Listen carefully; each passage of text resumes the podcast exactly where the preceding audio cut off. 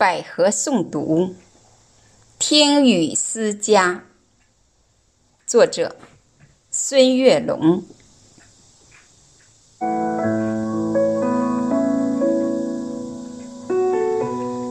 斑驳的旧瓦片，雨滴在把从前敲打，圆滑在撞击的一瞬间。分身出许多的往事嘈杂，那满是笑声的院中枣树，那满是追逐的石像脚步，压水机还在那里静默涂鸦。那扇意气风发的精雕木门，如今在大雨倾盆中，故人拍打。木门与门槛之间，仿佛掉了门牙。依稀的野草在狂风中舞蹈。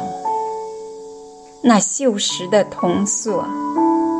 等待主人归家，外墙的壁画依稀显露繁华。归去归来的明天，任风吹雨打。几十年的记忆，在记忆中发芽；几十年的年华。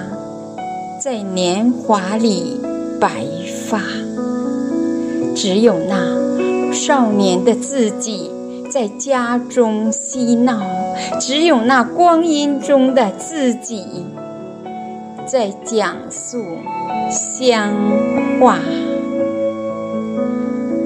我们在漂泊中忘记回家，都市的霓虹灯。